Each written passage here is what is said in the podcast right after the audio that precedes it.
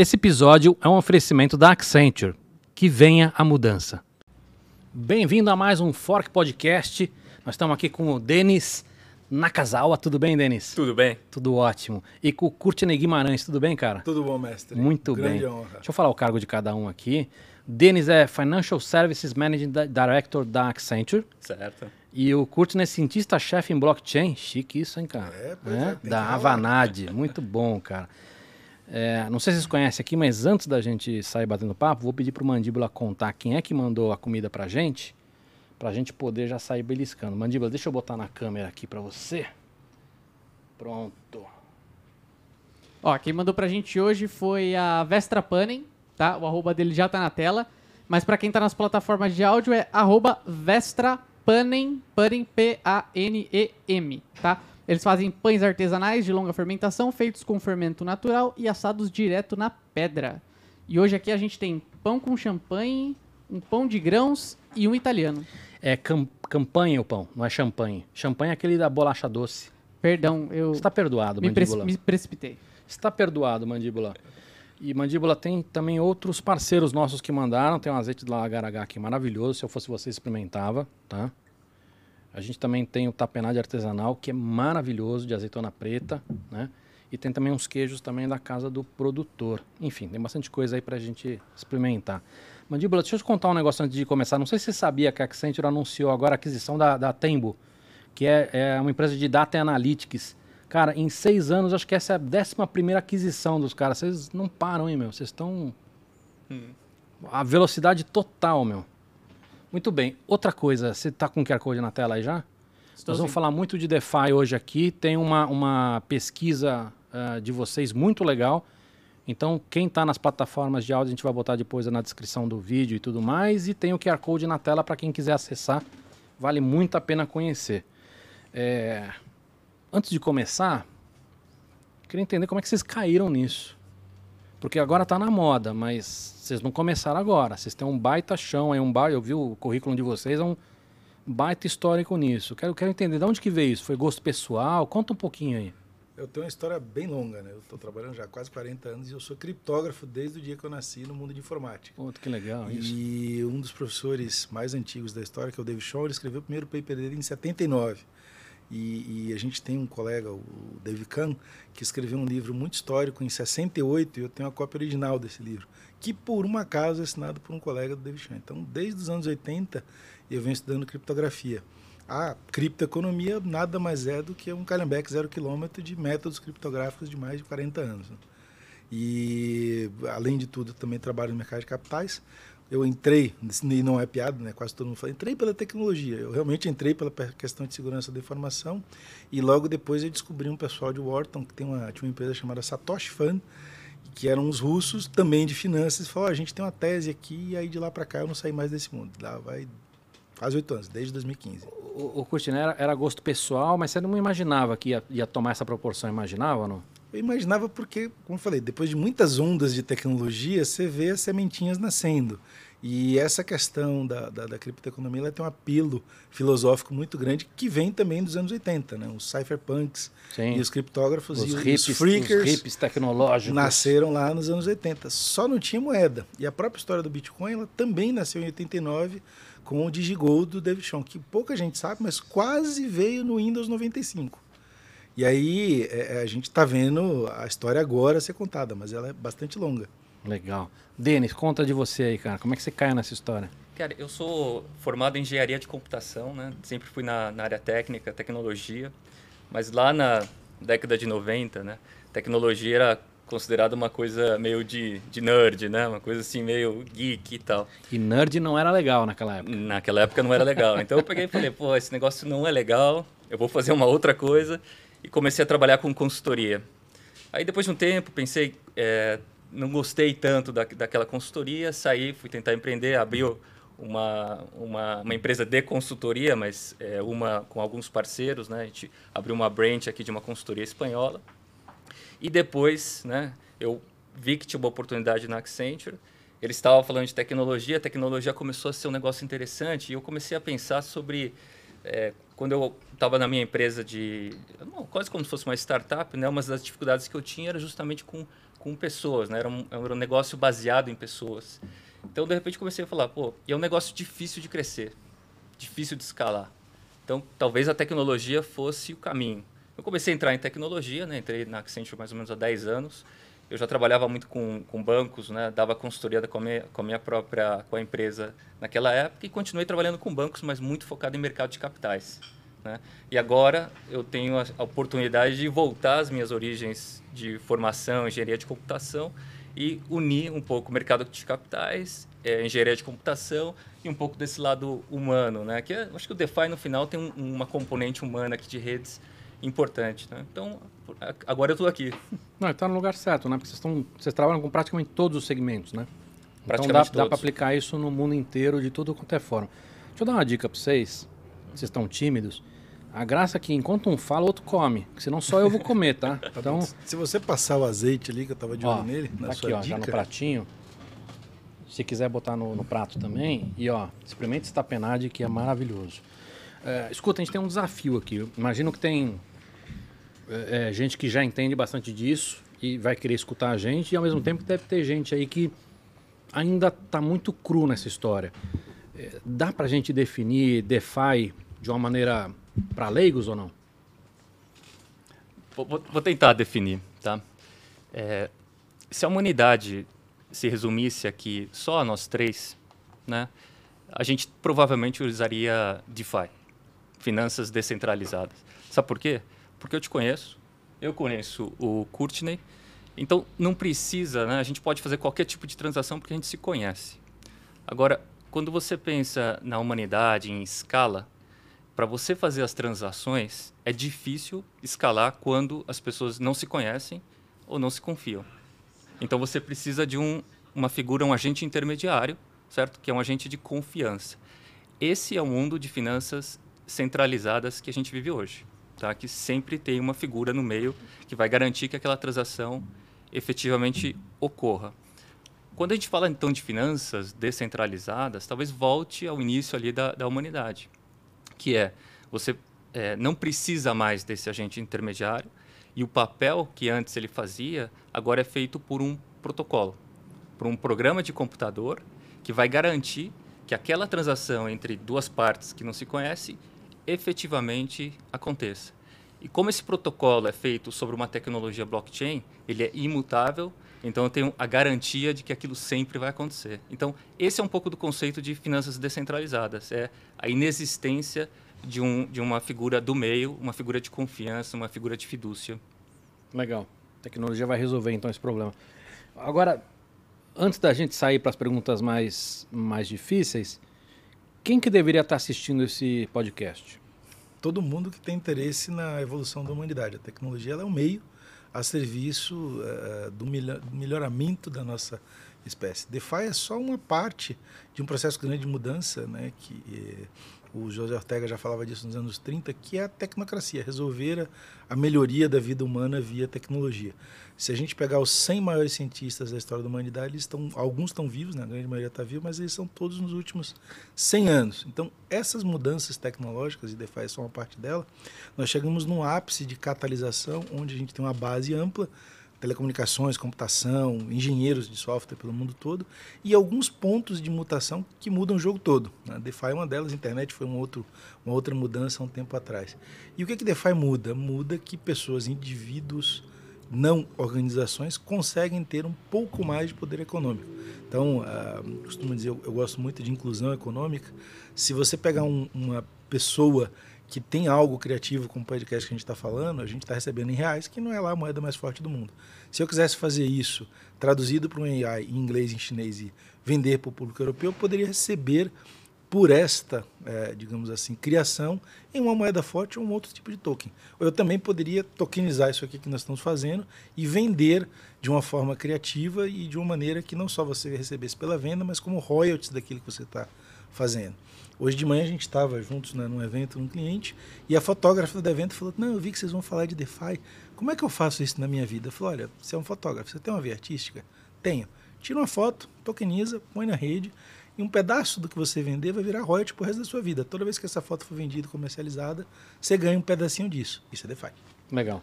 É, eu quero deixar um pouco mais redundante essa história, porque assim, eu entendi que é para todo mundo. Nós estamos falando de uma mudança na humanidade. Imagino que tão forte ou maior do que a própria internet, né? Você falou de mais poder para as pessoas. É, talvez a internet seja o melhor exemplo disso. Mas vamos lá, o, o cara que está ali no, no, dia a dia dele ali, quais segmentos deveriam estar tá olhando para isso? Hum. É, veja, hoje, né, é, quando você pensa em, em DeFi, você pode fazer praticamente qualquer aplicação de uma indústria financeira, praticamente todas, né? Então, você poderia fazer, é, inclusive, a parte de empréstimos. Hoje já tem aplicações é, peer-to-peer, -peer, que você dá uma moeda em garantia, recebe uma outra e tem é, a moeda ali como, como empréstimo. Você pode também dar a, a moeda é, em garantia. Você também tem outras aplicações que são como se fosse um depósito. Um depósito bancário como outro qualquer, só que você faz todo no mundo de DeFi, nesse mundo de cripto. Você tem é, aplicações também relacionadas a seguros, ou apostas, ou gamificação. Então, se você pensar bem, hoje o mundo de, de DeFi, ele consegue, você, consegue, você conseguiria fazer todas as funções basilares de uma indústria financeira. Portanto, interessaria praticamente toda a população do Brasil e do mundo, né? Tudo bem, mas aí você tem um, um, um primeiro segmento aí que vai, vai ter que entrar de cabeça nisso, que é o financeiro. Agora, do jeito que você explicou, isso tem impacto em varejo, tem impacto em CGP, tem impacto em qualquer outro. Você falou de indústria criativa, enfim, tudo, né? É, a gente está vendo aqui uma primeira onda, certo? Que está muito mais focada no mundo financeiro, mas na sequência tem outros impactos, né? Tem um impacto que o Courtney comentou, por exemplo, no mercado de artes, que agora começa com o NFT. Mas isso é só a ponta do iceberg. Se você pensar em tokenização, aí a coisa vai muito mais distante. Só que por que está acontecendo mais no mundo cripto no mundo de finanças? Porque não tem tanta ligação entre o mundo é, digital e o mundo físico real. Né? Então, tudo está dentro do mundo digital, no mundo cripto. Quando você fala de tokenização, por exemplo, de um imóvel, aí começa a ficar mais difícil, porque você tem que garantir que aquele token que está representando o imóvel efetivamente tem a propriedade do imóvel. E a gente sabe que na lei o imóvel está só quem tem a escritura, que está lá registrado no cartório, que a gente conhece todo esse processo, é quem efetivamente tem a propriedade. Então ainda tem um passo né, que, que a, a, tecnologia permite, mas que a gente vai ter alguns desafios de como implementar. Legal. E imagino que dessas, dessas categorias todas, segmentos todos, não é só para o CEO, né? Não, não, não. Eu acho que é para todos, é, bom, todos os níveis da organização. Legal. Muito bom. Agora, o potencial disso parece ser absurdo. Dá para a gente definir o, o tamanho desse potencial ou ou de repente imaginar o quanto isso pode mudar, né? porque pela, pelo que vocês falaram é, é, é muito, muito grande. Eu diria que a gente está vivendo talvez é, é, e eu não gosto de falar da tecnologia ou do cluster de tecnologia em si, mas eu gosto sempre de falar do todo. Né? É, a gente tem saltos que a gente define algumas tecnologias, e, e o Silvio Meira, que é meu orientador, ele gosta muito de usar a expressão de escada, porque a gente é velhinho de internet. Mas da internet, internet de escada, ninguém dava nada pelo Jeff Bezos. E o Clayton Christensen de Harvard falou: esse cara não vai ser o maior varejista do mundo. Ele vai ser um dos maiores prestadores de serviço do mundo. Né? A gente nem imaginava o que fosse se tornar o Império Bezos hoje, que vai de foguete à, à livraria. Né? Quando a gente fala de finanças descentralizadas, a gente começa a ver coisas é, que não são hoje visíveis no cotidiano normal. Então, o cotidiano normal um modelo financeiro ele é geográfico. Eu tenho conta no banco tal, no país tal, meu CPF é X. Quebrar isso é exatamente igual que foi quebrado com a internet. Eu lembro que tinha uma música do Gil que falava montar meu website, naquela época toda, você fala assim, aonde você está? Eu estou na internet, eu não estou mais no Brasil. Né? Você é uma pessoa que naquela época, se dominasse inglês, você tinha imediatamente uma presença de publishing global. O que a gente está falando com DeFi é que você tem uma presença transacional global. E aí você cria um modelo de comércio internacional baseado em indivíduos. Não que a gente vá eliminar bancos, reguladores, é, os controles, principalmente de lavagem de dinheiro, etc. Mas você possibilita que indivíduos comercializem entre si no mundo inteiro, usando inclusive as estruturas tradicionais, porque a gente fala muito de moedas digitais de bancos centrais, né, que na teoria trariam o nosso mundo cotidiano para esse mundo mais globalizado. Então, o impacto disso é basicamente você trazer toda a economia para um fluxo global, Sim. que ainda não existe. E quando você pensa em tamanho, né, esse negócio já atingiu uma proporção assim significativa, né? Se você pegar todas as criptomoedas e somar, Isso dá hoje em torno de um trilhão de dólares, mesmo depois de todas essas desvalorizações. Tá? Já chegou a 3 trilhões. Né? Para ter uma ideia, isso equivale é, a 2, 3% do PIB global e é mais do que o Brasil, né, nós brasileiros, produzimos o ano passado inteiro. Então, já é um volume muito significativo, como o Curtine com comenta, é um volume global, e sobre isso está se desenvolvendo o mundo de finanças descentralizadas. Né? Ele está se aproveitando um pouco desse, dessas criptomoedas como combustível e construindo sobre uma plataforma tecnológica um monte de aplicações assim é, muito amplas e que, e que de certa forma, é, poderiam competir com o mundo atual. Mas olha, já entendi que é que é grande pra caramba. Mas se a gente não conseguir, de repente, trazer um exemplo do que pode acontecer, talvez para muita gente não, não seja ainda fácil de compreender né, o, o, o que, que isso pode mudar. Eu vou dar um exemplo que eu gosto muito, meus grandes exemplos vão ser de inclusão econômica. Tem uma cooperativa de, de artesãs lá no Ceará. Elas fazem bolsas artesanais, que vendem por X reais, X pouquinhos reais, porque é um produto artesanal que está lá dentro. A gente conseguiu, há muito tempo atrás, fazer um salto de qualidade, colocar um designer, fazer uma bolsa com um designer de Milão, etc. Aonde ela vai vender? No mesmo Ceará, para as mesmas pessoas que estão ali. Se você coloca uma tecnologia antiga, que é o e-commerce, põe um site, Fala, agora você vai vender essa bolsa para a Europa.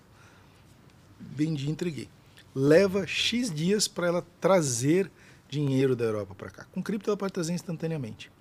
Esta mesma situação, nós criamos um cartão junto com o pessoal da Mastercard, que automaticamente você converte tudo que ela recebe de pagamento em cripto, coloca dentro de uma estrutura bancária nacional e converte em reais. Então, a artesã que vendia 10 mil reais a cada seis meses passou a vender 10 mil reais por mês. O impacto disso é, ah, no Brasil, quando você salva uma vida de uma mulher mãe de família, você salva a primeira geração. 10 mil reais é o dobro de renda que ela tinha. Se você triplica isso e coloca 30, você está salvando a segunda geração, na próxima, filhos, e a terceira, porque os filhos vão ter uma probabilidade de qualidade de vida e ascensão social, de faculdade, de ter plano de saúde, ter uma melhor alimentação, absurdamente é, é, diferente do que ela teria naquela região geográfica. E tudo isso porque eu dei acesso ao mercado financeiro internacional. Esse é o. Eu acho que é um, assim, um exemplo, exemplo bom, Cortina, porque assim, você, você tem aí uma pessoa é, simples no ponto de vista de tecnologia e que hora que isso é resolvido, para ela ficar transparente, né? Ela não vê essa complexidade. Não, ela vai ver o mesmo cartão de crédito que ela usa todo dia. Bota ali, senhazinha, pega e traz de volta. Bem legal. Eu tenho um exemplo pessoal também para te dar. Né? Eu tinha uma palestra para fazer, sei lá, daqui uns, uns uns três meses atrás. Né? Então, estava me preparando, preparando um pouco o pitch. E eu pensei, é, falei, bom, deixa eu testar isso daqui como consumidor. Tá? Então, peguei um domingo de, manhã, de manhã tá? um, ou seja, um domingo, um dia não útil, e é, a primeira coisa que eu fiz, eu entrei numa dessas é, corretoras, no caso usei a Coinbase, tá? e abri uma conta. Para abrir a conta, é super simples, é e-mail e telefone. Acabou, você abriu a conta. A partir dali eu comecei a comprar algumas moedas. Eu comprei Bitcoin, comprei Tether e comprei Ether, tá? No passo seguinte, você, você tem que pegar e associar aquela, aquela carteira numa, numa carteira wallet, que eles chamam. Né? Eu peguei uma da própria Coinbase. Isso daqui me deu como se fosse o passaporte da alegria lá do Play Center, década de 90. Aquilo me deu acesso a todas as atrações do, do mundo DeFi. É, o pessoal, eu, quando eu falo Play Center, algumas pessoas nem lembram, nem sabem o que se trata, né? Então, a gente, eu sempre uso mandíbula aqui de cobaia. Mandíbula, Play Center. Já fui no Play Center algumas vezes. Você tá velho. Você não é tão novo quanto eu achei que você era. Quando a gente estava num podcast parecido com esse daqui, uma, uma pessoa lá falou: Ah, isso aí é como se fosse um mundo invertido do Stranger Things, né? Então acho que essa é uma nova terminologia, né? É um mundo separado, à parte, e a wallet que, que eu tinha é como se fosse o ticket de entrada. A partir dali, eu pude fazer é, todas as transações que eu comentei. Eu fiz um empréstimo numa aplicação chamada Aave e é tão simples quanto pegar a câmera e apontar no QR Code e apertar um botão. Eu fiz também um depósito passivo e eu peguei uma, um cartão, um cartão Visa, tem uma, uma aplicação chamada Crypto que, você, que associa um cartão Visa à tua wallet. Então, a partir dali, eu poderia descer, comprar um pãozinho na padaria da esquina e pagar com aquele cartão. E ninguém perceberia que, no fundo, eu nunca saí do mundo invertido. Eu poderia viver toda a minha vida no mundo invertido, fazer as funções de pagamento, as funções de crédito, as funções de investimento, tudo nesse, nesse mundo. Né? Então, aquilo me deixou. E, e tudo isso no domingo é, de manhã. Né? É claro que é, é, um pouco. tem um pouco de perigo aí, não é uma coisa tão, tão trivial. Né? Aquelas transações, quando você faz, na verdade, você está correndo uma série de riscos muito sofisticados. Riscos de mercado, risco de câmbio, risco de é, demanda e oferta, que são difíceis precificar para uma pessoa que tem 20 anos, 30 anos de, de, de experiência e vivência em mercado de capitais. Imagina para um, um investidor que talvez esteja no nível mais inicial. Né? Então, tem alguns perigos aí dentro esse mundo invertido. Né? Acho que é bom, bom botar o alerta sempre, né? porque a gente tem muita gente aí vendendo milagre todos os dias, mas, mas se a gente for analisar com, com, com cautela, você usar o WhatsApp tem risco hoje, né? Então, mas acho que é, é, é bom um alerta. Agora, no, no, não, sei, não lembro se era nesse relatório, mas eu vi um relatório de vocês que já já está rolando de investimento 205. Uma coisa é, é, quanto se movimenta. Nós estamos falando de, de investimento de empresas, acho que 250 bilhões de dólares. Da, da onde está esse dinheiro? Esse, bom, na verdade esse número caiu um pouco, né? Ele está intimamente relacionado com as cotações dessas cripto, deve estar tá em torno de uns 100 bilhões, uhum. mas ele vem exatamente da, daquele, daquele conjunto de criptomoedas que eu falei que está em torno de um trilhão. Então, no fundo, esse mundo invertido, o mundo DeFi, ele está pegando essa grana em criptomoeda e está bloqueando em algum tipo de contrato. Pode ser um empréstimo, pode ser um derivativo, pode ser um seguro. Isso que é os 100 bilhões de dólares. Né? Então já, já movimenta uma, uma quantia significante, mesmo se você comparar com a economia global. Né? Mas isso eu quero trazer para a realidade das empresas. Tá? É, já, já tem resultado ou não? Ou, ou ainda é um grande teste? É um grande experimento. Depende do, do porte e do que você chama de resultado. Então, assim, eu conheço pessoas que estão aposentadas porque começaram com o perfil de um trader de alto risco em 2015 e se aposentaram. Se você pegar a Fundação Ethereum, que, que é a fundação, e vamos colocar a Fundação Ethereum, é uma empresa de pesquisa. Para o objetivo dela, que é pesquisa, está muito mais do que satisfeito. E hoje mesmo eu estava falando sobre o faturamento, aspas, né, um faturamento com bastante aspas, de algumas dessas engines de DeFi elas são praticamente irrisórias comparadas a qualquer financeira aqui no Brasil. A gente está falando de um número muito pequeno. Mas se você pegar o Bitcoin, que é o experimento mais antigo, ele já roda quase 15 anos, zero falha, nunca, o protocolo em si nunca foi hackeado, e durante 2021 era um protocolo que transacionou por ele mais ou menos 13 bilhões de dólares. Quando você olha para 13 trilhões, desculpe. Quando você olha para esse volume e fala, ah, percentual de transação disso aqui é 1%, você tem uma Visa faturando 13 trilhões, tirando 1% de aspas receita. A empresa que coleta isso são os validadores, que a gente chama de mineradores. E esse business já é um business bastante maduro.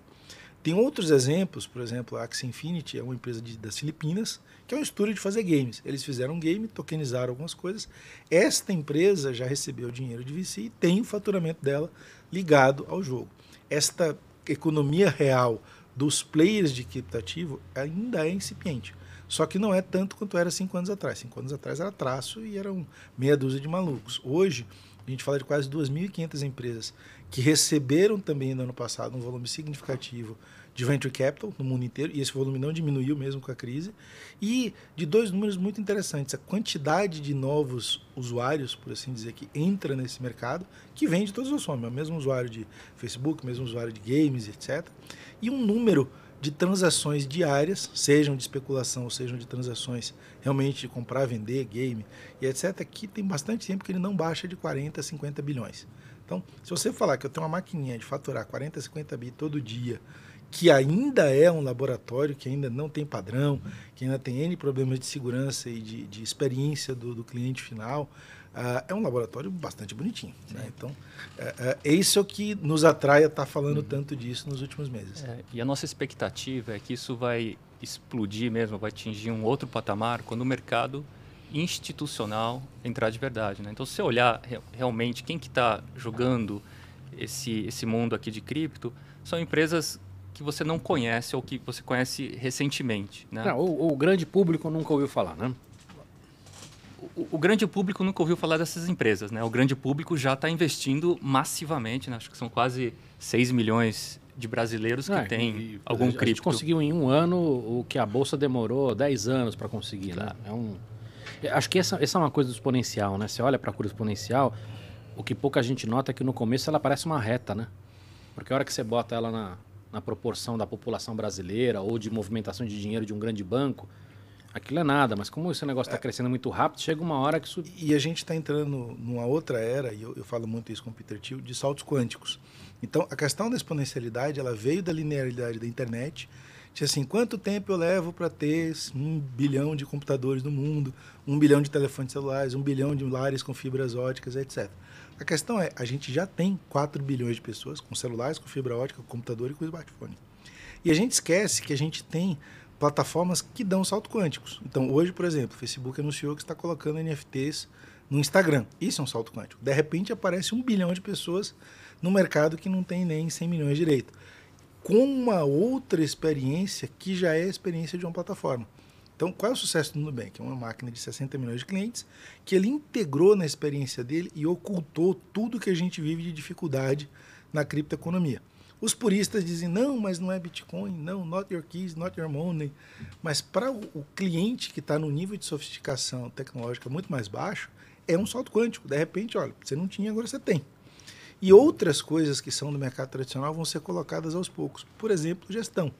Né? Nós somos de mercado de capital, a gente não, não, não tem o hábito de gerir o nosso próprio dinheiro, a gente paga um gestor para fazer isso.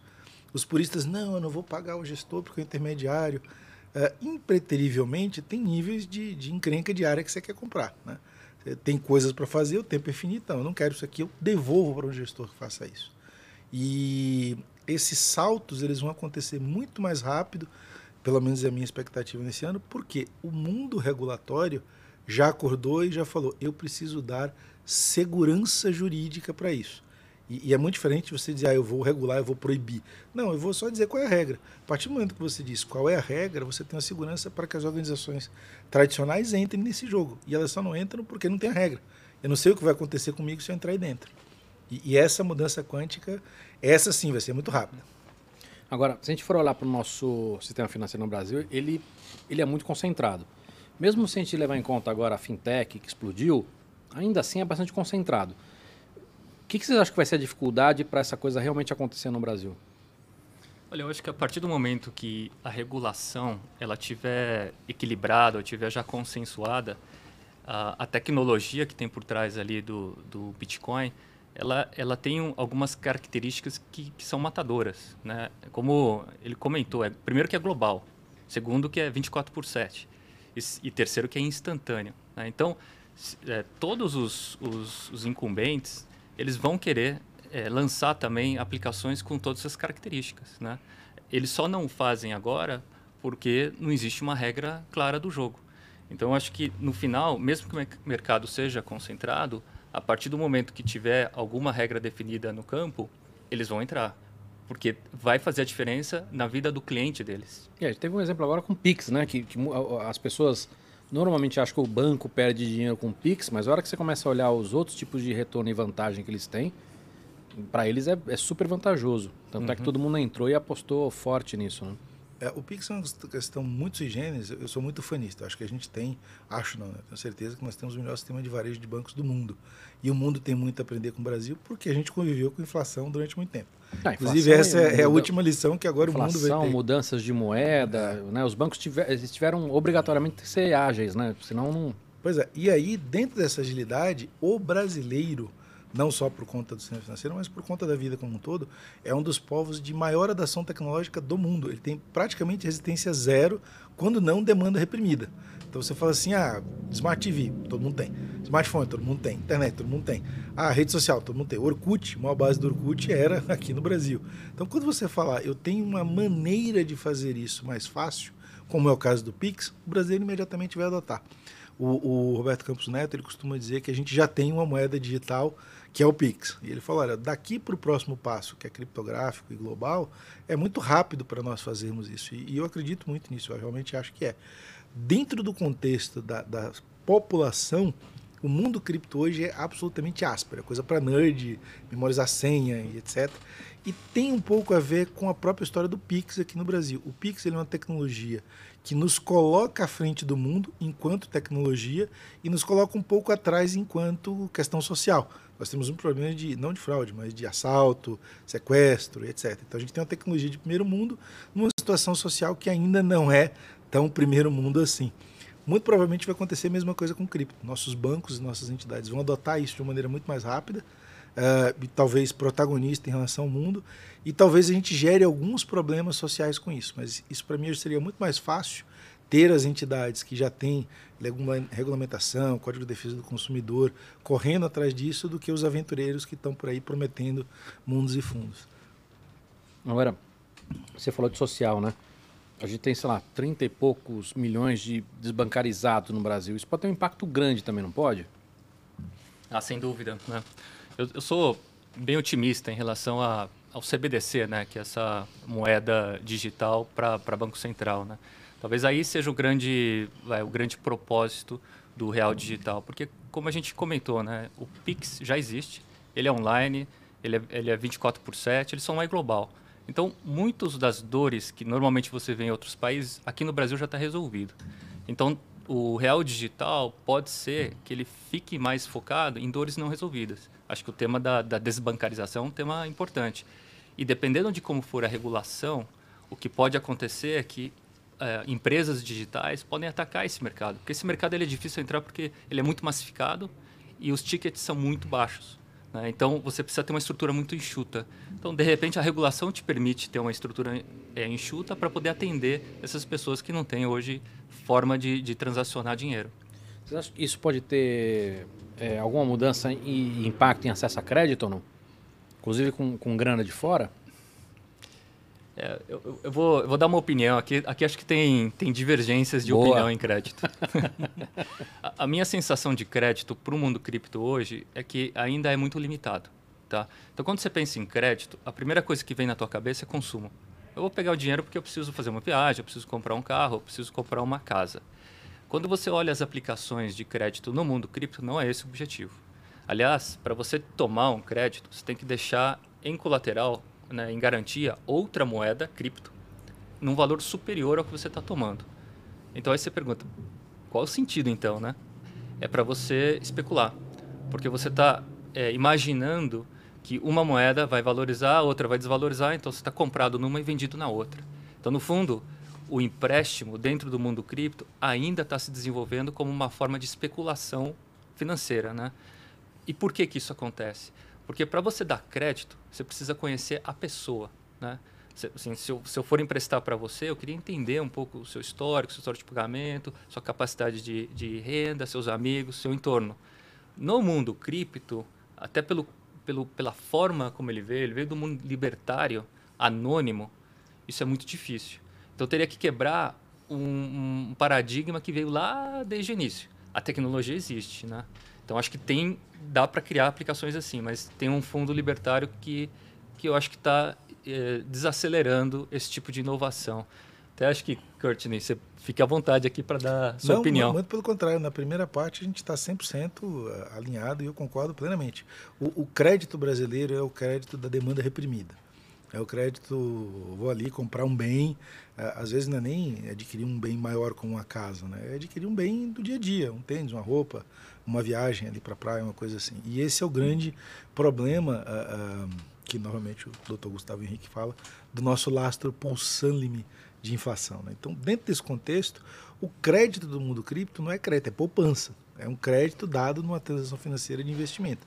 E aí nós estamos num mundo de poupança infinitamente pequeno. O Bankmal fala, o número mágico que ele fala é que a gente tem 10 milhões de poupadores no Brasil. É menos de 5% da população brasileira.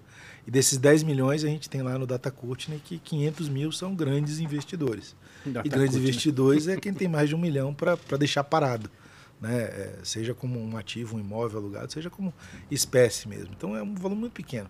Agora, é, aí não contradizendo, mas complementando, existe uma possibilidade é, que é uma possibilidade que já aconteceu em, períodos passados, principalmente na questão é, é, nacional, de você ter crédito internacional para desenvolver determinados setores ou determinados segmentos econômicos via modelos alternativos como cooperativas.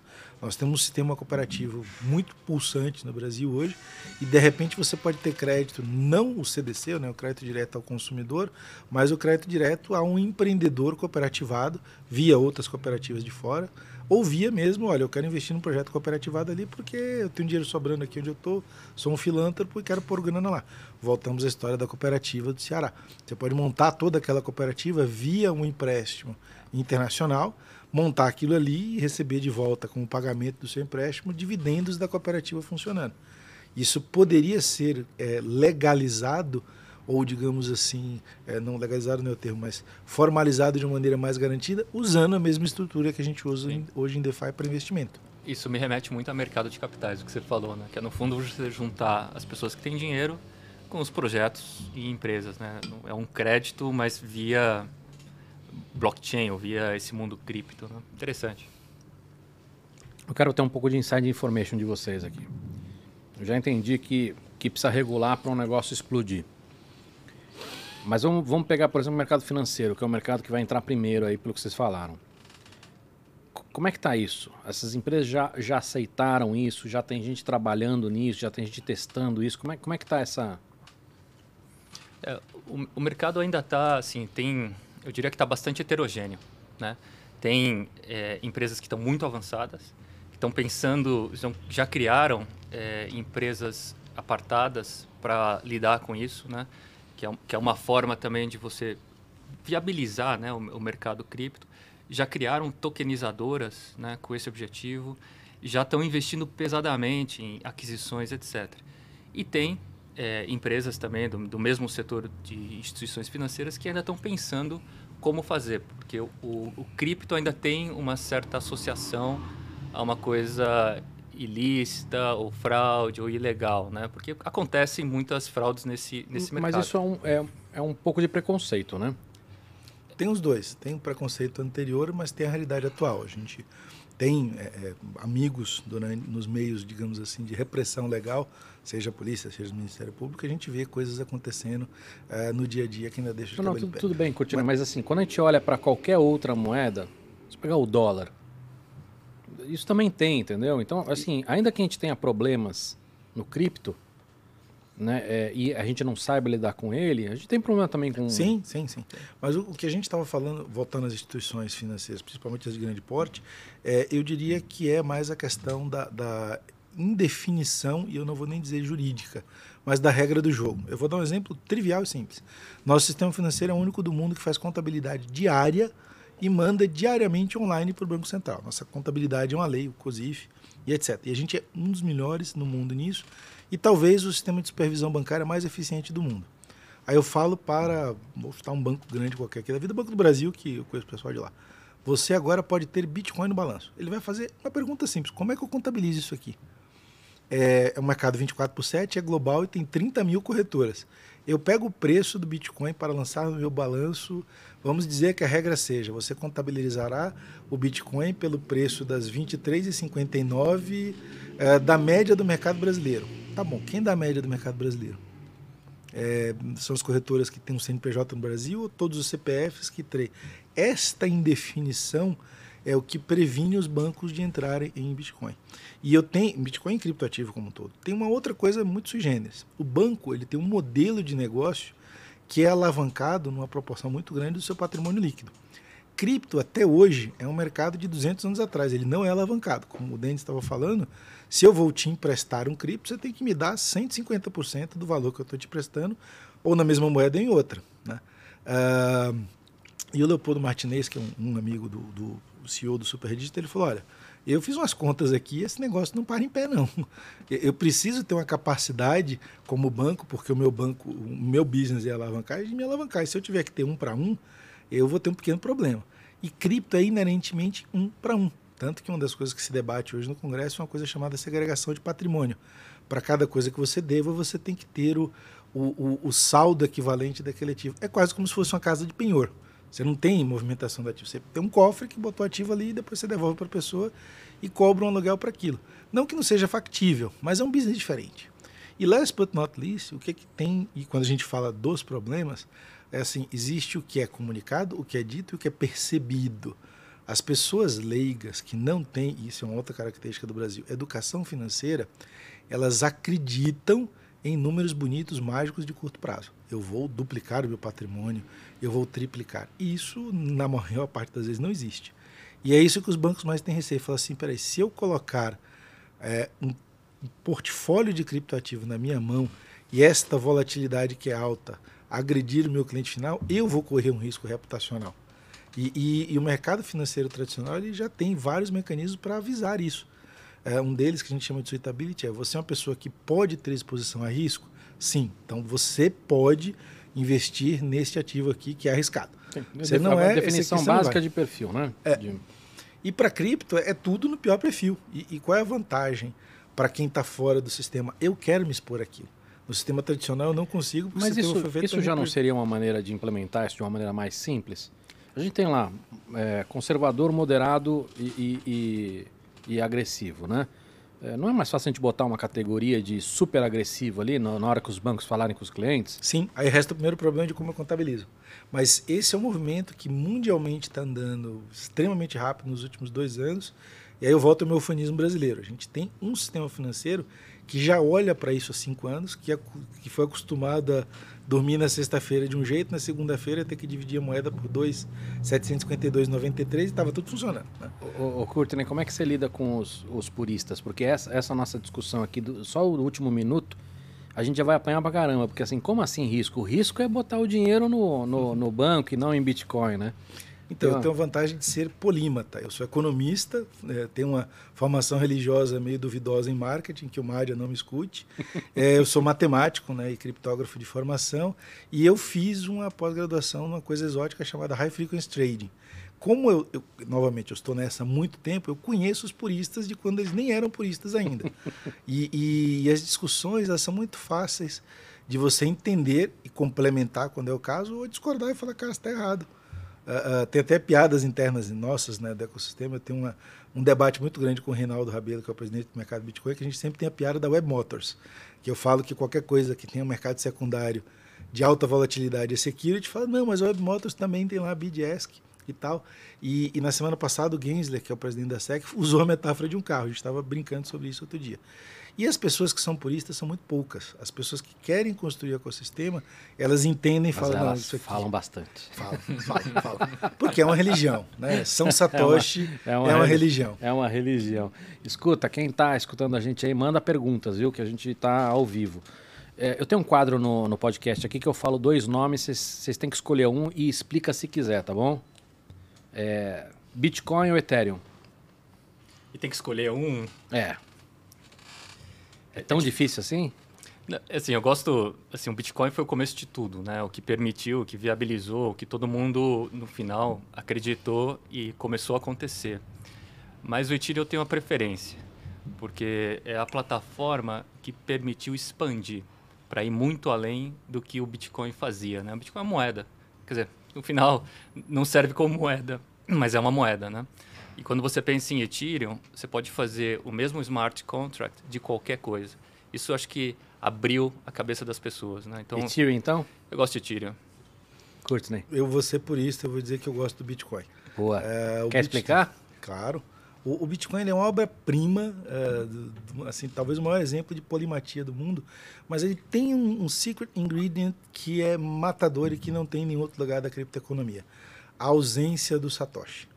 É, e além da ausência do Satoshi, ele tem uma coisa orgânica, que é onde os puristas se entrincheiram, e, e eu tenho amigos assim que são, esses são xiitas extremos, é, que falam que qualquer coisa que não seja Bitcoin é golpe, que é a questão do pre-mining. Então, uh, eu conheço também todo mundo da Fundação Ethereum, é, eu tenho certeza que não é esse o caso, mas é um efeito colateral. Então, o que aconteceu no Ethereum? Eles criaram algumas moedas no dia da fundação e falaram, essas são minhas, 60 milhões de Ethereums. E tira 4 mil dólares, se você tem um milhão de tiros, você tem 4 bilhões de dólares no bolso. Então, só esse fato de você poder escolher falar isso aqui é meu, já tem um pequeno desvio de, de digamos assim, orgânico na construção da coisa. O Bitcoin ele tem uma coisa que, além disso, ele até hoje a governança dele é força bruta natural. Ele vai ser o que é enquanto a maioria dos agentes desse ecossistema gigantesco concordarem que é daquele jeito. E já discordaram quase 98 vezes. Tem 98 forks do Bitcoin que são bitcoins para todos os lados, mas o principal continua ali, ó. A essência continua ali dentro. Esses dois fatos, para mim, o tornam muito especial porque ele deixa de ser tecnologia. Ele passa a ser um experimento humano totalmente catalisado pelo que o John Nash falava, que é o equilíbrio de Nash. O Bitcoin é a prova viva do equilíbrio de Nash. É. E, e, eu, como bom matemático, todas as duas vezes que eu fui em Princeton, eu sentei ali embaixo da janela dele e chorei, porque eu falei, olha, nossa, nossa vida é construída sobre a obra dessas pessoas, né? E Princeton tem a janela do John Nash e a Einstein Avenue Number One, que é a casinha do, do projeto Manhattan, onde está o maior ídolo de todos, que é o John von Neumann. Né? É. Eu estava com o Horn outro dia, do WhatsApp, e ele estava comentando que para ele aquela carta do Satoshi talvez seja uma das cartas mais importantes da humanidade. Você concorda ou não? Não. Não? Não. Os e-mails do fórum, aonde está a carta, e tem um livrinho chamado The Book of Satoshi, é o conjunto, para mim, são os pergaminhos sagrados do equilíbrio de Nash. Aquilo ali conta como é que a humanidade deveria construir uma coisa muito maior do que ela e, e falar, entreguei para a humanidade. muito bom. Tem perguntas aí, Mandíbula? Manda uma aí. Temos algumas. E um comentário que a gente recebeu do Mário Miller, é, ele, ele perguntou o que, que a gente pode falar atualmente sobre o real digital. O Denis comentou um pouco, mas eu acho que não ficou claro, por exemplo, para mim que sou leigo nesse caso, o, o que, que seria o real digital? O real digital é, é uma CBDC, tá? Que no fundo é uma moeda em cripto, tá? Mas em vez de estar tá numa ser, ser, lastreada vai, pela, por uma plataforma aberta ali, ela é lastreada pelo governo, pelo Banco Central, né? Então CBDC é exatamente isso, Central Bank Digital Currency, né? No fundo, uh, o real digital e todas essas moedas, elas vieram na esteira das stablecoins. Né? Então, lá em 2008 surgiu o Bitcoin, né? E a partir daí começaram a ver que o Bitcoin não funciona muito bem como é, meio de troca. Funciona mais como reserva de valor. Então se criaram é, stablecoins que eram lastreadas em alguma moeda soberana. Uhum. E em algum momento o, o, Facebook lançou aquela moeda Libra. Tá? Então isso acendeu o farol vermelho, né, o alerta vermelho para todos os bancos centrais, porque eles viram que ali tinha um risco de perder controle da política econômica, da política monetária. Então, todos os bancos centrais começaram a desenvolver projetos, né, mais de 90% hoje no mundo, para fazer CBDCs. Aqui o nosso, no Brasil a gente tem também uma, uma iniciativa dessa, que é o Real Digital, e que agora está em fase de, como se fosse umas POCs, né? Estão chamando de Lift Challenge, que são desafios para ver casos de uso de implementação do real digital. Legal. Ficou, conseguiu entender, Mandíbula? Consegui entender. Legal, muito bom. Escuta, acho que é legal a gente falar de, de, de Bitcoin agora. É, essa queda. Queria a opinião de vocês. O que, que significa? É uma adequação? É uma barrigada? Quero saber aí. Eu sei que vocês não podem dar indicação de, de investimento e nem deveriam, mas quero, quero escutar a opinião de vocês disso. Vamos fazer o nosso disclaimer. Isto é uma obra de ficção, não é baseado em estudos científicos, não é recomendação de investimento, Boa. não é aconselhamento de comportamento de mercado, de nenhuma forma deve ser levada como uma opinião séria, qualificada e definitiva sobre o tema. Eu tenho uma maneira de resumir isso. Isto aqui, bota em minha câmera, isso aqui é um podcast. né? Se vocês veem outros podcasts, vocês sabem que vocês não deveriam levar tão a sério né, qualquer recomendação financeira. Vamos lá. Mas, basicamente, o que acontece é, é a gente tem, e nós, no mercado de capitais, vemos muito isso. Existe uma coisa chamada sistema online e existe uma coisa chamada contaminação sistêmica. Então, toda vez que você ouvir falar o presidente do Banco Central falando, olha, métodos prudenciais, segurança prudencial, contramedidas prudenciais, eu falo assim, olha, pode dar uma caquinha, vamos botar um airbag em algum canto? Cripto não tem airbag não tem cinto de segurança. Não tem barra de proteção, não tem para-brisa. É aquela montanha do Play Center antiga que não tinha barrinha, levanta a mão e se você não se segurar direito, de vez em quando você sai voando. O que acontece é que não existe limite para duas coisas na humanidade, né? a antiga da Albert Einstein e a ganância. O que aconteceu durante 2020 2021 é que a liquidez do mercado aumentou muito rápido e muita gente viu uma oportunidade muito grande de ganhar dinheiro. Porque em 2020, uma mudança muito sutil mudou quanticamente o mercado de cripto no mundo. Os Estados Unidos fizeram uma lei em julho de 2020, onde eles afirmaram que qualquer SA pode ter cripto no seu balanço. Um mês depois apareceu um tomador de risco que falou: tomei um empréstimo e comprei Bitcoin. É, esta pessoa, que é o Michael Saylor da MicroStrategy, hoje tem um ETF de Bitcoin chamado Ação da MicroStrategy. Esse comportamento desencadeou uma série de coisas e como nós que estamos no mercado de capitais há muito tempo sabemos, ou você faz profissional ou não desça para o PayPal brincar. Contrate um fundo, pague alguém para administrar isso que não seja você, porque é preciso muito estudo, muito conhecimento. E mesmo quem faz isso, de vez em quando ainda se quebra, né? como a gente já viu várias vezes essas pessoas não tinham nem a vontade, nem o conhecimento, nem a, o saber do quão em risco elas estavam. Sabe aquele cara bêbado que pula de cabeça de um espinhadeiro e bate a cabeça na pedra? Foi exatamente isso que aconteceu. Dessa vez, o mercado ele está muito líquido em grandes movimentos institucionais. E esse pessoal simplesmente estava com dívida, tinha que vender Bitcoin para pagar dívida. Esta venda desesperada de um dia para o outro jogou o preço lá para baixo. É, eu acho que o lado positivo disso daí é que acabou, de certa forma, limpando ou filtrando o mercado. Né? Então, aquelas empresas que estavam unicamente pensadas né, como uma pirâmide Ponzi, elas acabaram ficando para trás à medida que perdeu dois terços é, do valor. Né?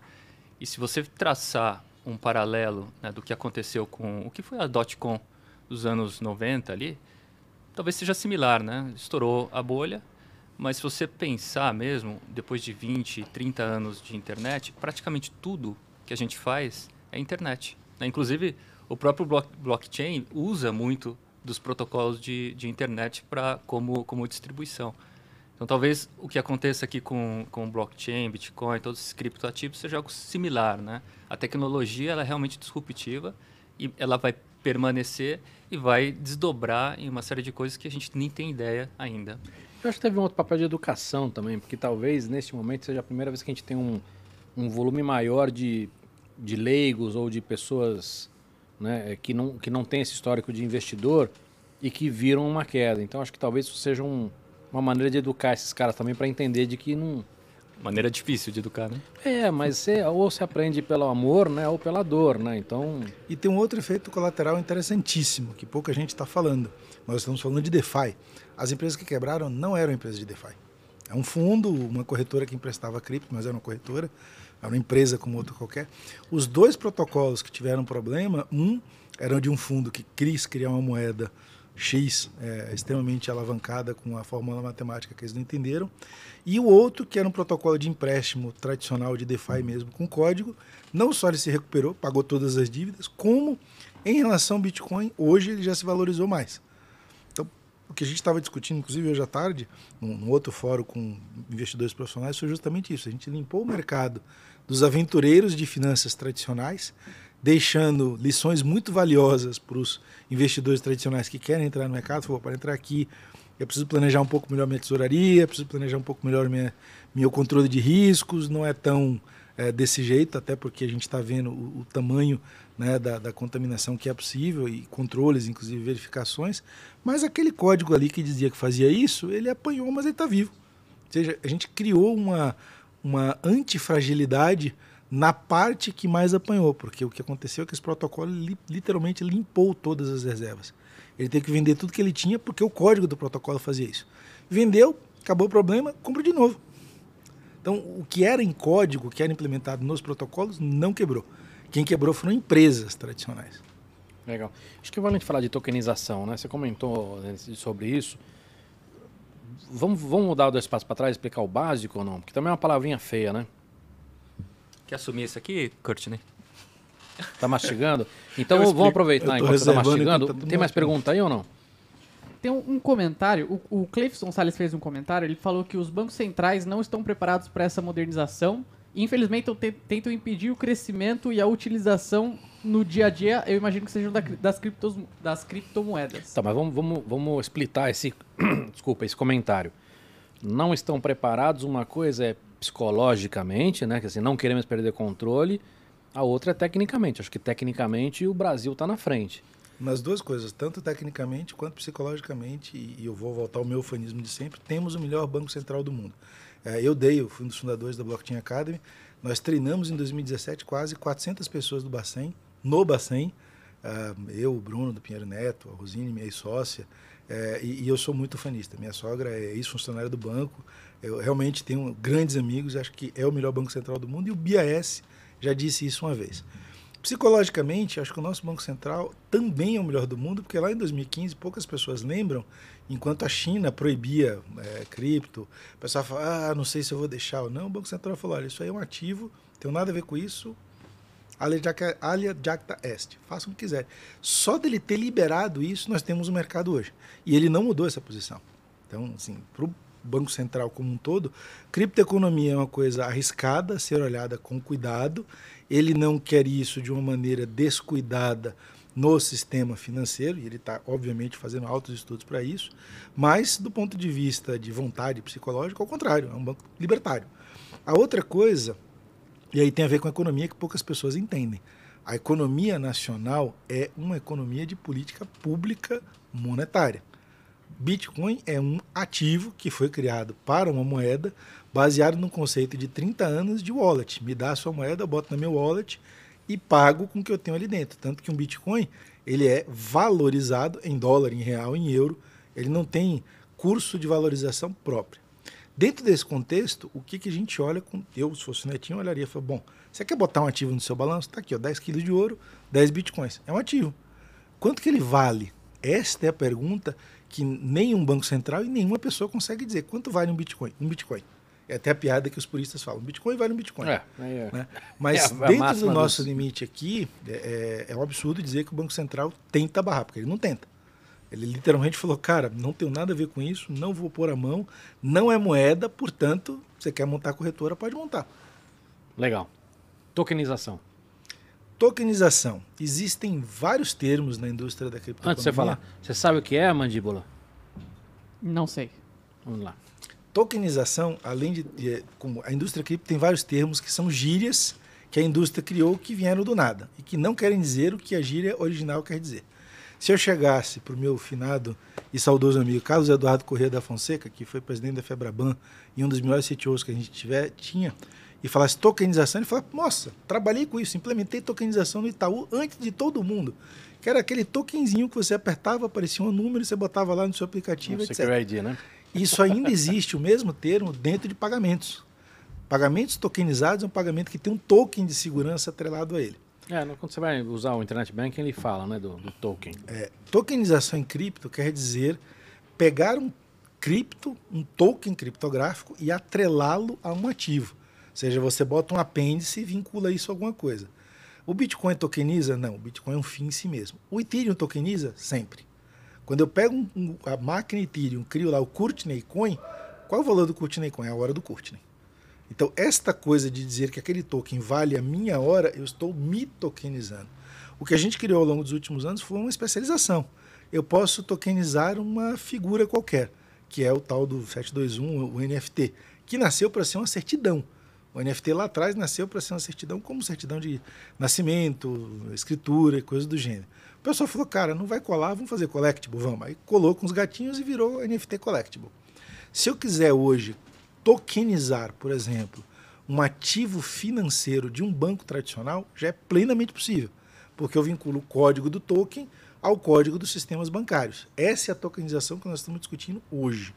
Pegar um ativo do sistema financeiro brasileiro e vendê-lo e comercializá-lo na criptoeconomia criando um mercado global para um ativo que hoje é nacional. Esse é um embrólio jurídico e regulamentar que todo mundo está tentando resolver.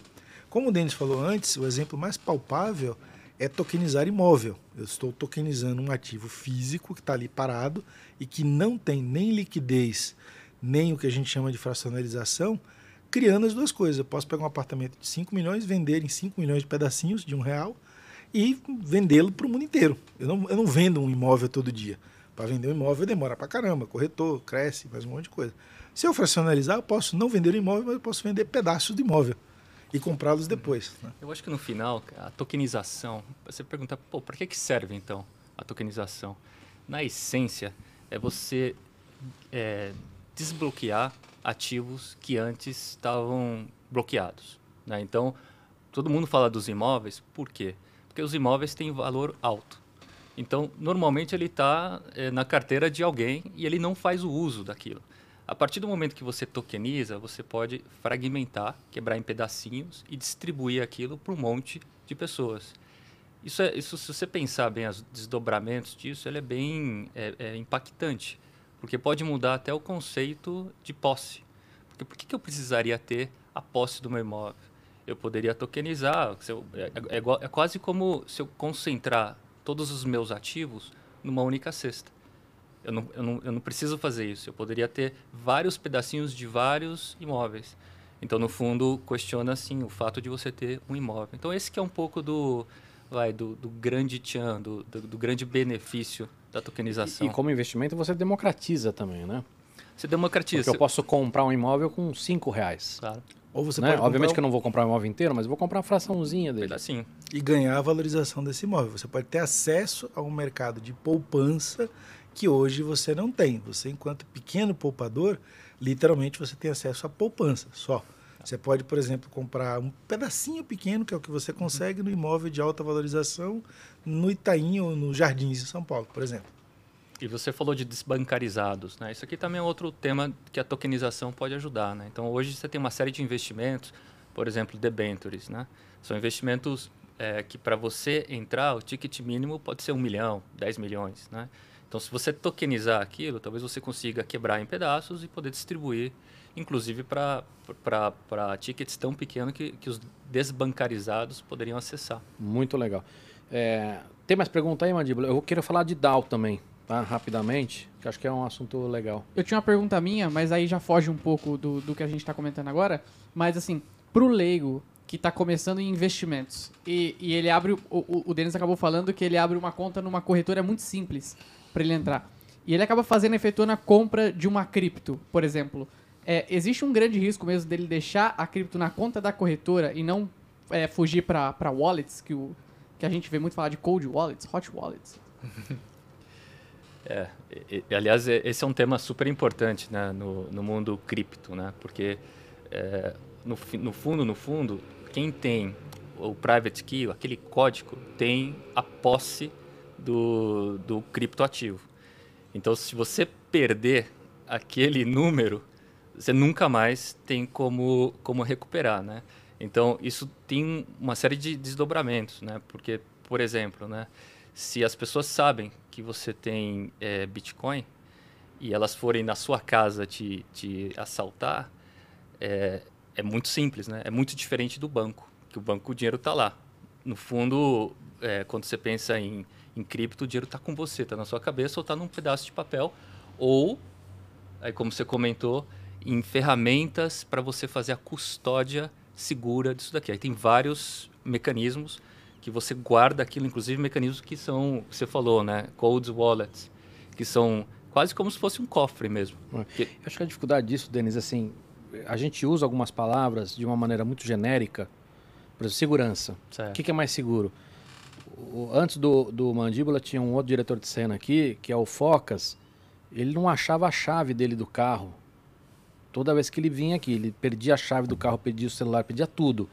Então, para esse cara, eu diria que mais seguro ele ter na corretora, porque ele vai perder a, chave, a chave dele de qualquer jeito. Então, então, acho que tem essas questões talvez sejam muito delicadas, mas assim, acho que vou tentar resumir, vocês me corrigem, tá? É, deixar numa corretora, mandíbula, seria o equivalente a você deixar num banco. Só que faz muita diferença deixar num Itaú, num Bradesco que a gente conhece há muito tempo, são bancos confiáveis, empresas confiáveis, deixar numa corretora que de repente é uma startup, tem pouco tempo, pode ser hackeada, etc e tal. Então, a questão de risco é muito relativo do que a gente está falando, entendeu? Se vão roubar, se você vai perder a chave, se isso vai ser hackeado, enfim, tem todas essas questões que é, é muito delicado. E é entre os puristas também, né? Acho que é o, é o que você comentou, né? Para o purista, se não está na sua carteira, não é, é, teu, né? A frase é not your keys, not your money. Se não está na sua mão. Uh, e a gente também volta ao Pix, né? Hoje é, é, existe entre nós, os, os criptógrafos, um, um, um risco uh, pessoal de você declarar cripto no imposto de renda. Né? Existe a lenda de que é, era fácil você conseguir imposto de renda muito fácil. O cara fala, o cara tem meu nome e endereço, sabe que eu tenho cripto, ele vai na minha casa. É. é a mesma coisa de você falar no outdoor assim, olha, eu tenho uma tonelada de ouro na minha casa. Obviamente o cara vai na, na sua casa para te assaltar. Mas tirando tudo isso que vocês falaram, tem uma outra questão, uh, que talvez seja a pergunta mais complexa do mandíbula. É fácil eu ter a minha wallet? Não, não é. É rocket science. É fácil eu entrar no Nubank, no Bradesco e falar, cara, quero cripto. Entrei, comprei. Quero vender, vendi. Ponto assim, ó, dedinho, tchup, tchup. Para uma pessoa que não tem princípios libertários ou cypherpunks profundos e que só quer. Minha mãe, para minha mãe é muito é melhor aquilo. um Nubank do que um. É. Assim, para as pessoas leigas e que não querem ter dificuldades técnicas, é muito mais fácil você confiar no instituto final. Uh, o que é a vantagem do cripto é talvez você ter, através dessa instituição final, acesso ao mercado global. E essa sim é a grande queixa. Não, mas pô, se eu tiver aqui, eu não vou comprar tudo que eu quero. Só veio comprar, por exemplo, Bitcoin e Ethereum, mas saiu aquela estaleca nova ali que eu vi brilhando e eu quero comprar ela. E o Itaú não vai vender porque ele fala, cara, isso aqui é arriscado, não sei o que tem. E aí ele, ele corre o risco dele. E o cara provavelmente vai querer comprar na XYZ lá em, em sei lá onde, na, na Ilha de Man, que tem uma corretora lá que vende aquela estaleca. Uh, tem várias maneiras de resolver isso, mas, novamente, isso ainda é um mercado muito embrionário. Legal. Vamos falar de DAO. Quem que explica o básico aí, só para quem está em casa entender? Vou resumir, não existe DAO. Boa. DAO é uma falácia. DAO deveria chamar cooperativa de Boa. plataforma. Muito bom. Quer continuar? É, no fundo, é verdade, né? Não existe DAO, existe a cooperativa. Acho que a grande é, sacada desse, do, do DAO, no fundo, é você tentar democratizar a decisão. Mas é. explica o que é, Denis, porque acho que o povo que está em casa talvez não conheça. É, legal. Então, o DAO, uma comunidade, todas as decisões daquela comunidade, ou daquela, você pode chamar de empresa, ela é tomada com base em votos. Tá? Então, e os votos, eles estão representados com tokens ou com, ou com é, algum tipo de criptoativo. Né? Então, quem tem mais vai ter mais poder de voto. Né? Então, no fundo, você está é, deixando com que a decisão fique com, os, com a própria comunidade. Então, você sai de um modelo que está hierarquizado, que você tem um chefe, tem subordinados, tem uma cadeia de comando, para um modelo mais parecido com uma, uma democracia. Né? Tem prós e contras. Né? Se você pensar do ponto de vista é, vai, mais é, purista, é ótimo porque você está dando poder para as pessoas, para a massa, para que tem voto. É claro que quando você pensa em termos talvez de é, agilidade, eu tenho dúvidas se esse é o modelo mais rápido, né? Porque, por exemplo, se tem algum problema no teu código, todo mundo sabe, para você corrigir aquilo, você vai ter que ter a maioria das pessoas votando. Não é, necessariamente é a história da democracia, né? Ela é muito boa quando a gente fala de Estado, mas numa empresa ela nem sempre funciona, né? ela funciona em alguns casos muito bem, mas tem casos que talvez demanda agilidade ou demanda uma decisão meio top-down. É, ela não funcionaria nesse caso. Né? É, no caso, o, o, DAO original é um fundo de investimento da Fundação Ethereum, lá de 2016, que foi feito um crowdfunding para pôr um fundo para dizer o que a gente faz com esse dinheiro. Então, é, essa é a origem da DAO. E não tinha nada a ver com a com cooperativa, né, o problema dos comuns e coisas do gênero.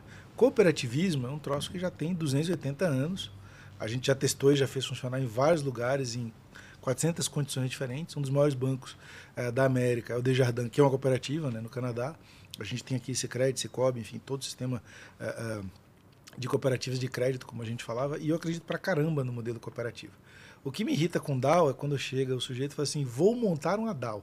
Eu, o indivíduo, a wallet, o, o empreendedor, o founder, sou founder de... Você não tem founder de cooperativa. Você tem um cara que, olha, eu ajudei a criar a cooperativa D, porque é um trabalho cooperativo. Então, a falácia da DAO é dizer que é uma distributed in autonomous organization quando tem um dono. E o dono tem uma wallet, o wallet é dele. E a gente viu um evento é, é, didático disso recentemente, onde um, uma das DAOs tinha um empréstimo e o cara falou, vou tirar, o cara falou, não vai não. Vamos mudar a regra do jogo aqui e você não vai tirar o empréstimo.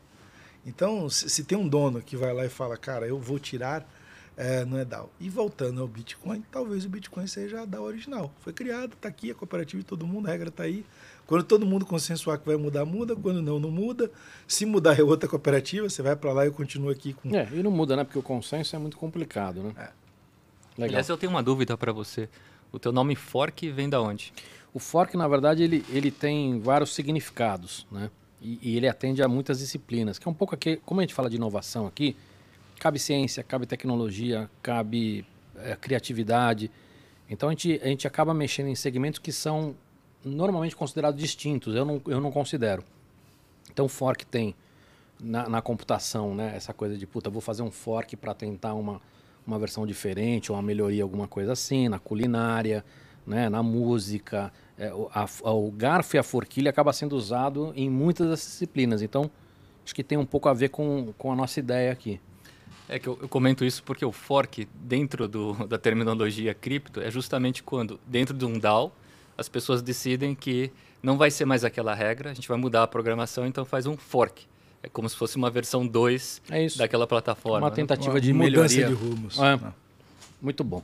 É, acho que vai falar de NFT ou não? A gente teve um boom aí de NFT muito voltado para segmento de arte. Como é que vocês viram isso? Eu... Vou fazer uma pergunta mais simples antes.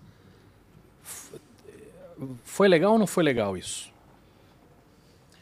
É, eu acho que assim, o NFT, de novo, né, pensando na tecnologia, eu, eu sou apaixonado pelo NFT, né, porque ela te permite, é, digamos assim, recompensar a criatividade. Agora, é, assim, é, é um pouco questionável, né, é, o, o, movimento que está tendo agora por causa dos volumes ou dos montantes, né? Acho que a última obra de arte a mais cara atingiu quase um pouco mais de 90 milhões de dólares, né? que era uma série de, de figuras que eh, coletivamente valiam 90 milhões de dólares. E se você pensar, isso é comparativo a Picasso, a Mogliani e etc., que demorou talvez 30, 50, 100 anos até atingir esse valor. Né? E, e ali a gente está falando de um movimento que aconteceu em meses. Né? Então, tem um certo é, questionamento aí, mas se você tirar isso à parte e pensar, olha, como é que eu eu, eu recompenso essas pessoas, né? Um exemplo interessante é o do Nyan Cat, que é aquele, aquele memezinho, acho que década de 90, né? Uhum. O autor, o criador daquilo, quando ele distribuiu na internet, aquilo viralizou de uma forma assim alucinante. Todo mundo começou a mandar meme de lá para cá. O autor não ganhou nada. Mas agora, né, depois quando surgiu essa, essa, o NFT, ele pegou, falou: olha, eu sou o autor, ele transformou aquilo no NFT e vendeu. Conseguiu, sei lá, 3 milhões de reais. Né? Então é um exemplo de como é que você recompensa a criatividade. Óbvio que o, o valor que, que você. O, o, preço ali não é dado mais por um conjunto de merchão especialista. Ele é dado pelo público em geral. Né? É, eu gosto de, de tirar os extremos, né? Tanto os extremos de, sei lá, milhares de artistas que estão fazendo NFT e não estão ganhando nada, e também o extremo do outro lado de alguns artistas estão vendendo 70 milhões, 60 milhões, enfim. Mas a hora que a gente olha para o miolo, eu acho que é uma democratização da arte, com todos os riscos e problemas e, e curva de aprendizado que a gente tem, mas acho que é uma coisa legal. É uma coisa absolutamente sensacional. Vou falar do, do o Beeple, né, que o Denis está falando. O Beeple é um artista digital muito conhecido para quem gosta de, de, arte eletrônica, arte digital, que ele estava na cena há milhares de anos. Né? Então, essa obra que é mais cara, ele pegou cinco anos de trabalho, é, é, fez é, é, é, tagzinhos pequenininhos e montou uma obra com cinco anos de trabalho, que ele fazia uma obra todo dia. Essa é a obra vendida tão cara. Ele só fez uma vez, é um de um, e, e, e acabou. Tem um, um, artista brasileiro que eu adoro, né, que é o Fesc, que inclusive está no meu perfil do LinkedIn, é um, ele teve uma aqui. obra dele. Né? Uh, e eu falo, Fesc, eu quero comprar esse troço. Não, não quero vender, você é amigo, eu te dou aqui. E eu sempre pego para fazer os meus PFPs as obras dele que estão no, no, Instagram dele. E aí eu falei, cara, eu vou mintar esse negócio a revelia. Eu vou pegar esse negócio, vou botar aqui no OpenSea, vou vender e vou te mandar esse troço para sua para sua wallet, né? Ele falou, não, não faz isso não, deixa que eu vou fazer com calma e tal. E eu volto ao caso da, da, da, da Su, que era fotógrafa de hoje de manhã, que eu falei, olha, se ela tiver uma obra e quiser fazer disso uma renda, além do publishing, que é o Certificate of Provenance, que, que é o, o, uso atual do NFT, eu posso fazer uma calculadora. Eu posso literalmente, no mesmo código, no mesmo contrato, botar pagamento de royalty.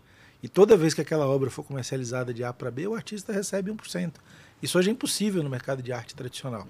Tanto que a gente tem uma das, uma das uh, artistas vivas mais caras do mundo no Brasil, que é a Beatriz Milhazes, e ela faz uma obra por 100 mil dólares, X tempos depois a obra vale 10, 15, 20 milhões e ela não ganha nada. Ela fez uma vez e, e acabou. E isso digitalizaria esse Certificate of Provenance de uma maneira que seria também uma maneira de gerar renda para o artista. Voltando à inclusão econômica, cara, nós produzimos samba, funk, rock, é, rap, um monte de coisa da arte popular brasileira que você põe música e nada. Uh, põe no Spotify, ganha aquela titica no Spotify, nada impede que você abra via doação, por exemplo, um NFT de uma música sua e ganhe como doação. A gente tem um colega na, na, na, na Vanad que está tentando fazer isso. E ele literalmente é um violinista, ele toca violão. E ele falou, cara, eu quero deixar os NFTs de herança para os meus filhos. Eu vou fazer, vou a minha música, quem gostar vai lá e põe qualquer coisa nesse NFT, eu compro, eu vende, e eu vou deixar as chaves com meus filhos. Fala, gente, você quer? Se eu morrer, você já tem a herança das minhas músicas durante X tempo. Muito legal. Você sabe qual foi a estratégia do Beeple para conseguir o preço que ele conseguiu? Não. É, aquilo não foi por acaso, tá? Foi uma, foi toda uma estratégia. Ele, ele lá no começo, tá, assim, dois no começo, né? Dois anos atrás, ele conseguiu vender algumas por um valor é, bem grande. Ele falou, nossa, que interessante. Ele percebeu que quando ele colocava em leilão, dependia muito de estar tá viralizado ou não. E, e, à medida que as obras dele foram ganhando é, valor, foi 20 mil, 30 mil, 40 mil dólares, ele montou a seguinte estratégia. Todo dia, durante acho que um ano, ele publicou um quadro daquele que compõe a obra dele. E ele vendia aquilo por é, 50 dólares ou 10 dólares, um valor pequeno. Então as pessoas foram, como perceberam que tinha um poder de valorização, então as pessoas foram comprando todo dia. Então isso durante um ano. Então é uma estratégia é, de divulgação, né? E acaba fazendo com que todo mundo criasse um, uma expectativa, né? Porque ele falou, olha, daqui a um ano eu vou criar uma obra de arte com base nisso daí e eu vou colocar numa, num leilão. Então quando ele botou no leilão, nem ele acreditou no valor que aquilo chegou. Tem uns vídeos dele falou, nossa, não é, acredito. Os vídeos são ótimos. Os é, são ótimos. O, o Beeple, nessa fase que o Denis falou, a gente tinha um unboxing Beeple. Você recebia uma caixinha que vinha com um frame, com ah, dentro, um, um pedaço do cabelo dele, coisa do gênero. É, não, lindinha, com DNA, com, com um, um né, era bem, é bem bonito esse, é, esse box. Mandíbula, tem mais pergunta aí para matar? Antes de eu fazer a pergunta final pra gente? De perguntas, perguntas aqui não. Tá bom. É, a gente já falou aqui que todo mundo vai ter que olhar para isso. A gente já falou que o mercado financeiro vai ser o primeiro segmento. Queria entender duas coisas. Eu, eu sei que é difícil a gente dar essa resposta, mas quanto tempo essas empresas vão ter para se adaptar e se elas deveriam já começar a olhar para isso agora? Ufanisticamente, elas já estão atrasadas, já deveriam ter olhado um pouco mais ufanisticamente, falando dos colegas que estão no mercado financeiro brasileiro, eles já estão olhando isso desde 2015, né? desde a primeira coisa que estão lá dentro. E aí, voltando ao meu ufanismo, que eu, eu acredito que a gente tem os melhores profissionais do mundo aqui no mercado financeiro brasileiro, em cripto também tem. Né? Os colegas é, do dia a dia, é, que agora todos estão em evidência porque o assunto é cripto, mas nos últimos dois anos a gente era a turma louca do cripto que ninguém nem sabia que existia. Uh, são profundos conhecedores, são, são pessoas que viajaram bastante o mundo todo, conhecem os founders das, das plataformas. Uh, o Jorge Marcel, que é um grande amigo meu do Bradesco, a gente debate de vários lados, né, de vários muros. Ele foi B3, agora está no banco. Uh, a gente discute isso há pelo menos 4, 5 anos, ferrenha e ardorosamente. Então, os bancos sabem o que fazer. Já deveriam ter feito. e aí eu vou defender os meus colegas de banco que não fizeram, porque a gente tem a insegurança uh, regulatória, jurídica e estrutural. Mas assim, eles estão prontos para. Alguém derrubou o mundo aí. Não fui eu. eu Denis, concorda ou não? Concordo, concordo. Eu acho que assim, a, a PL, né, que está lá em, em, no Senado agora, está indo para a Câmara de novo, ela deve ser publicada aí em algum momento. Todo mundo fala pós-eleição, ano que vem. Né? Eu acho que isso vai ser um marco. Né? E aí, é, aí o ponto aqui é, não adianta você entrar nesse mercado pós-divulgação, porque todo mundo já vai estar tá lá, então você vai perder o timing.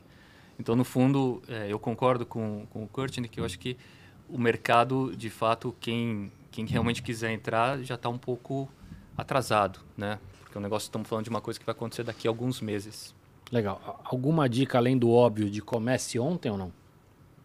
Além de procurar vocês também, outra dica óbvia, mas. Eu, eu acho que esse jogo aqui, dado o nível de evolução que tá, não dá para você jogar sozinho.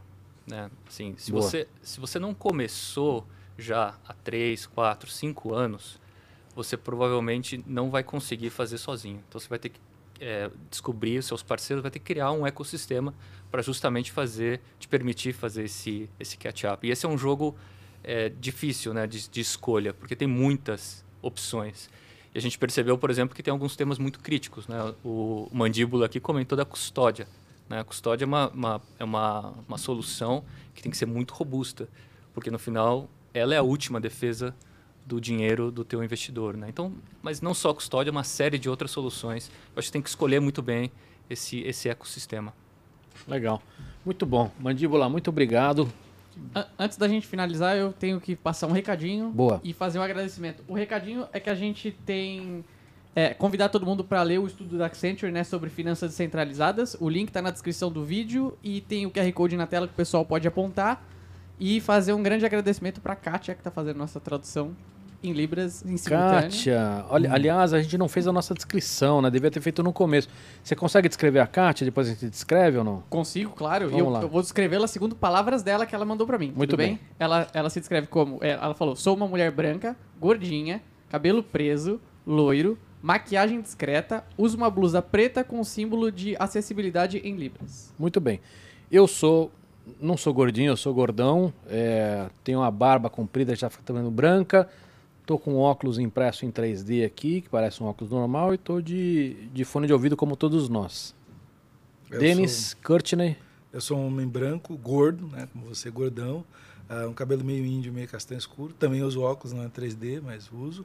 Estamos de fone eh, e estou com a camisa púrpura inovação, de manga comprida. Bom, eu sou bem magrinho aqui, principalmente perto dos meus É, a colegas. referência muda tudo, viu, Denis? Eu tenho é, ascendência japonesa, uso óculos, estou com uma camisa azul e uma calça escura. Muito bem. Para quem todo mundo ficou até aqui, muito obrigado. Obrigado, Mandíbula, Courtney e Denis e todo mundo. Agora nós vamos matar essa comida aqui, deliciosa. Foi super prazer aqui conversar contigo, meu cara, e conta com a gente. Muito bom. Obrigado. Sensacional, prazer conhecê-lo ao vivo. Já conhecia pelos pods e pelos amigos. E que seja o primeiro de muitos. Muito bem. Muito obrigado, gente. Valeu. E agora você fica com uma história de 90 segundos para entender melhor o que Accenture faz. Você sabia que a inteligência artificial é uma grande aliada na prevenção de acidentes de trabalho e que ainda ajuda a aumentar a produtividade?